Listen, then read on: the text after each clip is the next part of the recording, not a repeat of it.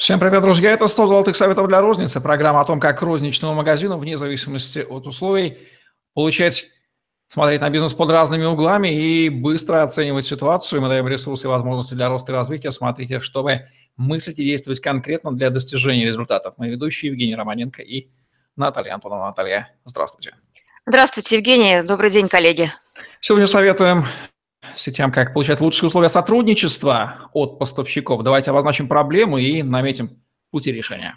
Ну да, только я предлагаю немножечко расширить, э, не только сетям давать советы, да, а вообще говорить... Вообще, э, розницы, да, да, ну да, да, будем говорить о рознице, просто здесь тогда в каком плане я говорюсь, да, а, сразу определимся, что такое лучший, потому что для небольших магазинов лучший это будет одна история, а для сетевого формата это совершенно другая история. И вот э, здесь как раз очень важно понимать, где ты находишься и какая ты сеть, э, три магазина там или четыре магазина, то есть какое твое силовое плечо, то есть насколько насколько ты можешь эм, а, формулировать условия лучше по сравнению с кем. То есть одно дело, если там маленький региональный магазин будет просить такие же условия, там, ну, там, как, как у магнита, но это же бред, да? Это а, прогибать.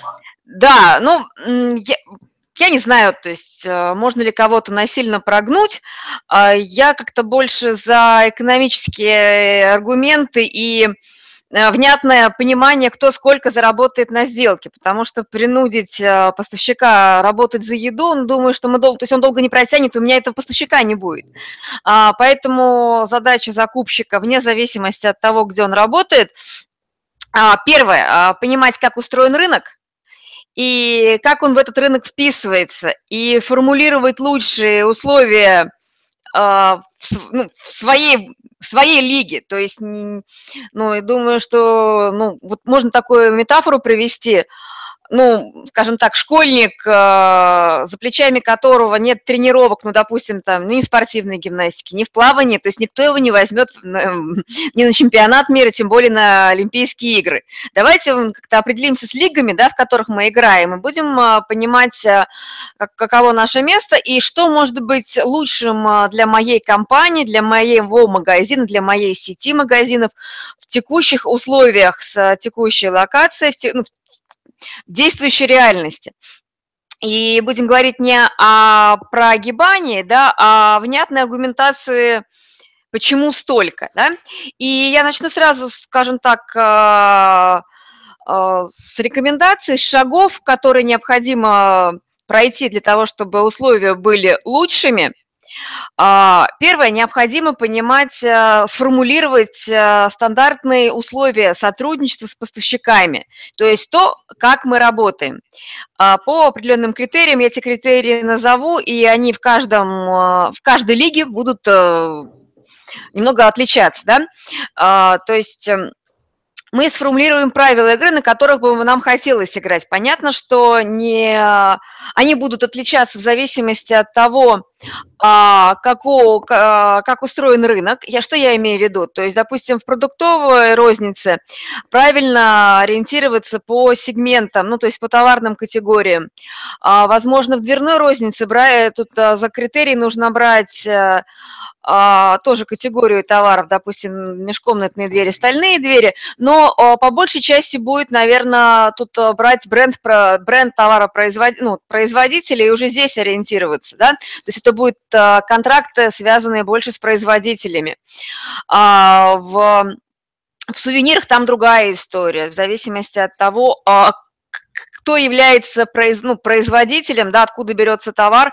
А, и, и, допустим, если мы говорим, а, ну, можно же считать ресторан, это тоже розница, ну, общепита, да, там вообще другая история, потому что мы сами себе производители, и мы выбираем поставщиков ингредиентов, и там немного будет другая специфика. Это я к чему рассказываю? К тому, что нам важно понимать, как устроен наш конкретный рынок, а, каковы игроки на нем и каково а, мое место как ритейлера, ну, как в этой товаропроводящей цепочке и как, как вообще формируется ценовая модель, как, какова логистическая составляющая, как устроена скажем, имеет ли силу бренд или здесь а, нет явно, ну, там, явного бренда, как в ювелирке, да, то есть такого вот э, ювелирной розницы, а, ну, скажем так, она, ну, по большей части no name, но и только сейчас стали появляться а, я имею в виду товар no, no name, да, то есть только сейчас стали появляться бренды, там, допустим, там, Граф Кольцов и многие-многие другие, там, ну, то есть брендированные производители, производители, а так там были какие заводы под номерами, и мы э, ну, покуп... думали всегда, что покупаем ювелирные украшения в магазине. Так вот, первое, мы формулируем стандартные условия сотрудничества, э, требования к поставщикам. А дальше определяем оптимальные условия работы, которые нам комфортно по каждой товарной категории.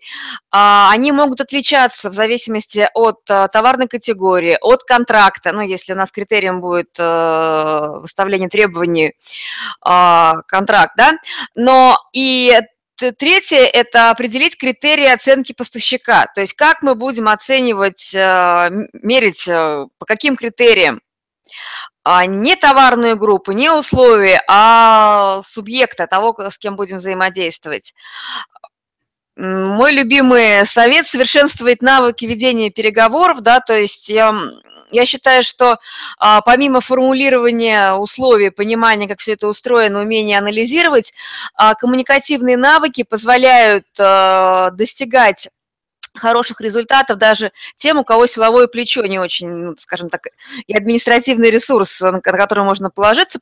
А, почему? Потому что а, обосновать условия сделки нужно уметь, а, грамотно аргументировать свою позицию. И у меня есть пару книг, которые готовы рекомендовать для переговоров. Если кому интересно, пишите в комментариях. Вышли... Альберта Тютина порекомендуем здесь, он тоже может нам научить нас. Да, да, у Альберта Тютина очень, э, очень правильно в историю, ну, скажем так, формулирования отношений с покупателями, с поставщиками, вот как раз вот эта альфа-позиция, да, из которой ведутся переговоры, это тоже очень важная, важная позиция.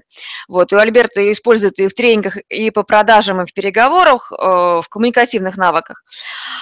И э, Пятый пункт, э, э, вот тоже он э, очень-очень важный, это связано с, с формой закрепления договоренности. Я имею в виду это и протокол ведения переговоров, да, как оформление промежуточных результатов переговоров, так и сам контракт, форму договора.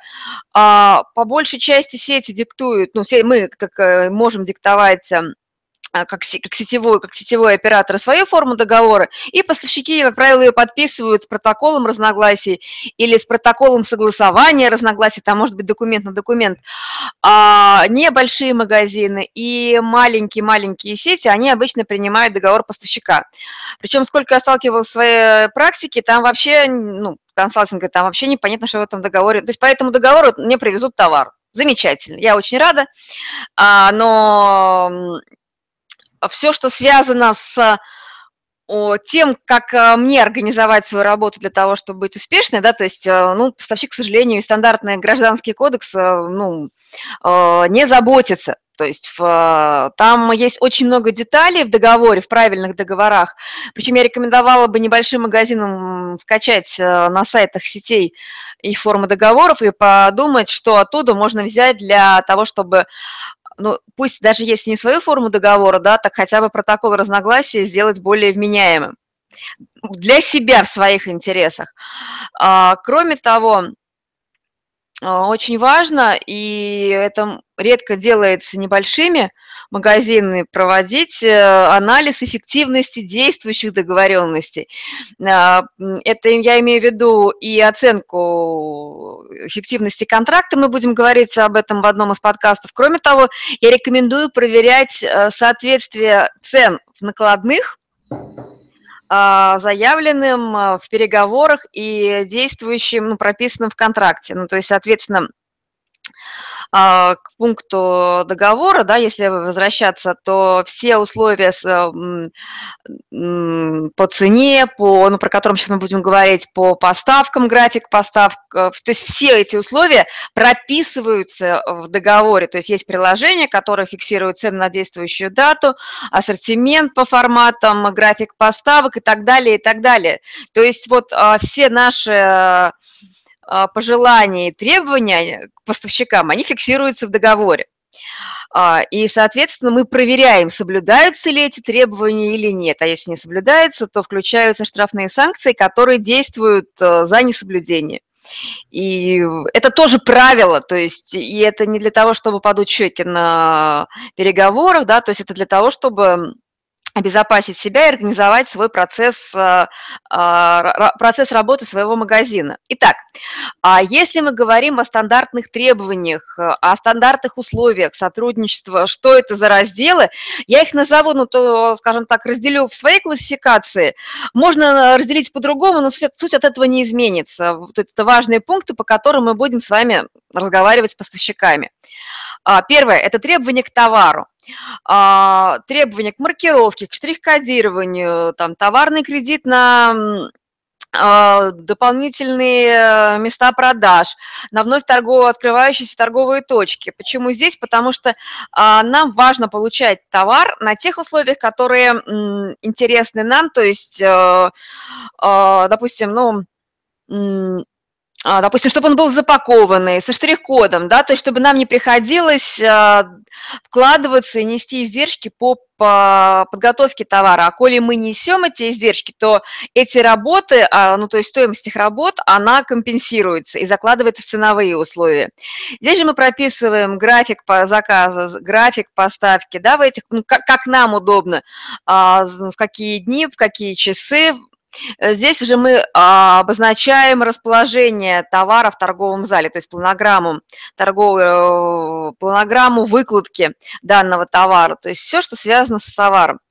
А, второй блок – это ценовые условия. Это, пожалуй, наверное, один из самых значимых э, условий, потому что именно а, грамотный анализ, правильный мониторинг и аргументация поставщику ожидаемых условий по цене позволяет компании Э, получать желаемую прибыль и э, улучшать условия по отношению к своим ну, имеющимся условиям. А теперь, а, допустим, один из лайфхаков, да, приведу, как правильно, ну, как правильно просить э, ценовые условия для того, чтобы получать лучшие условия по цене. А, то есть мы говорим поставщику, что нас интересует минимальная отпускная цена, и дальше формулируем конкретно. А разница с ключевой, э, она, это, это подойдет для региональной сети, ну, вот, федеральной тоже, думаю, ок. Разница с ключевой розницей в отпускной цене не меньше 10%. То есть это мы задаем, что мы должны быть, а, получить условия на 10% лучше, чем вся ключевая розница вот на конкретной территории. А, при исключительных условиях на 5%. Разница с оптом в отпускной цене не менее 5%. То есть мы должны быть еще и дешевле опта 5%. И а что это нам дает? Это нам дает возможность отличаться, быть, ну, получать лучшие э, условия на рынке вообще, соответственно, иметь возможность э, давать э, своему покупателю лучшие, лучшие цены, то есть цены ниже по рынку. А, если, ну, если это, конечно, возможно. А, я имею в виду, что проценты могут быть разные, но тут нужно смотреть, как устроен рынок. Допустим, в каких-то условиях у нас могут быть эм, ну, то есть э, у нас могут быть не лучшие условия в, ну, по рынку, да, но а, мы а, в цене с, с, в розничной, то, ну, и зарабатываем свою маржу. То есть тут важно еще критерий при оценке а, ценовых условий смотреть, какая средняя наценка, какая нормальная наценка по рынку для того, чтобы выдвигать ценовой ну, цена, процент разницы в цене. Здесь же мы закладываем, если мы выполняем логистическую э, составляющую, то есть э, э, скидку а, за ну, компенсацию логистики, компенсацию обработки товара, если, это не, если поставщик это не делает. А, говорим о том, а, как часто меняется цена. Ну, например, не чаще, чем 4 раза в год с письменным давлением там, за 10 банковских дней. И что для нас э, цены, допустим, э, повышают э, спустя две недели после другим своим клиентам. Но вот с этим правилом, я думаю, что ну, это бы хорошо бы, чтобы так и было, но здесь в соответствии с последними изменениями законами о торговле, то есть нужно вот поподробнее посмотреть, можно ли, то есть вот такую ценовую, такую ценовую дискриминацию временную устанавливать, то есть я вот если кому интересно, посмотрю и отвечу. А, требования к ассортименту. А, здесь мы говорим о том, что мы согласуем конкретный перечень товарных позиций и прописываем в приложении, и а, обязанностью поставщика является а, наличие этого товара и то есть не, не соблюдение э, ассортиментного перечня, то есть вступают штрафные санкции. Да? То есть мы четко прописываем обязанность поставщика привозить э, товар а, в нужном а, количестве. Причем вот если вернуться к пункту товар, да, вот к первому, я опустила требования к качеству товара, да, то есть мы прописываем, что товар поступает со сроками годности не, более, не, не короче, чем две трети от э, срока годности. То есть и это же понятно, да, что две трети от срока годности, допустим, 20 дней, это, ну, там, 21, допустим, 21, да, это там а, не больше, чем 14 дней, то есть, в смысле, не короче, чем 14 дней, да, понятно, что можно измерить э, эти цифры, посмотрев на то, какой дата изготовления указана на товаре. То есть это все измеримая история. А, мы прописываем требования к документу обороту, да? А, мы прописываем то, какая будет маркетинговая поддержка в цифрах, мы прописываем планограмму, и, ну, то есть это все фиксируется у нас а, не, не просто там вот, ну, это фиксируется в договоре, в приложениях, и все изменения фиксируются дополнительными соглашениями, ну, например, изменение цены, присылая, поставщик присылает уведомление, и мы подписываем приложение к договору. Откуда берутся эти условия? Две новости, хорошая и плохая. Начну с плохой. А, нам нужны плановые показатели. Ну, то есть нам нужно понимать, какие у нас вообще планы на конкретную категорию, по товарообороту, по доходу, а, на квадратный метр на единицу торговой площади, каков процент наценки, а, какие у нас стандарты заработка, то есть э, и товарооборота. Исходя из вот этих а, своих ожидаемых а, показателей, мы раскладываем их на поставщиков, на товары, то есть мы ну, формируем, скажем так, бюджет доходную часть своего бюджета, ну, ну торгового, да, и ничего личного, просто бизнес, да, то есть вот то, за что ругают э, э, в сетях, да, то есть это мифы, то, что, ну, вот там барыги, там торгаши заравну, там что-то невменяемые наценки. Да, есть невменяемые торгаши, это правда, но по большей части цивилизованная розница, да, она выстраивает э, свои цены и свои пожелания, исходя из реалий рынка. И вот чем адекватнее мы формулируем свои пожелания и требования и контролируем их исполнение со стороны контрагентов, ну, тем мы больше зарабатываем. То есть вот тут, наверное, никаких волшебных советов нет. По большей части а, важно понимать, а, что у тебя есть в распоряжении, то есть сколько ты можешь продать и а, сколько ты можешь заработать в своем формате со своим клиентским портфелем, я имею в виду, какие к тебе покупатели ходят, и какие тебе нужны условия, исходя из конкурентной локальной среды конкретной конкретной локации. Вот, у меня такие рекомендации сегодня. Наталья, всем ли магазинам под силу выторговывать лучшие условия сотрудничества? Или это семи пядей во лбу надо быть? А, что значит лучшие? То есть если одиночный магазин, да, то есть я понимаю, что мне не дадут э, такую же цену, как у оптовика, это правда. И здесь я ну, а, а, для себя решаю, то есть э, на каких условиях я работаю. Возможно, я говорю, допустим, я готов платить, э, работать в деньги, давайте тогда мне цену, ну, вот такую-то, да, потому что оплата в деньги, ну, как аргумент, то есть вы живые деньги получаете, вот, э, деньги стоят столько-то, да-да, то есть оборачиваемость у меня вашего товара там вот такая-то, то есть, соответственно, я вкладываю деньги в товар, а, и, ну, то есть должна быть разница в, в, в ценовых условиях при различных способах оплаты. И, в принципе, это можно использовать как аргумент в переговорах вне зависимости от масштаба. Тут смотреть, э, что за поставщик, что за товар, а, каков рынок, э, и, ну, мне повезло, конечно, я в больших э, компаниях работала, но могу сказать, что есть такое правило волшебное. А, вы просили, то есть нужно спрашивать сначала ну, и обоснованно. Да, да, да, да, да, да. Ну, для начала хотя бы попросить и обосновать, почему вы просите.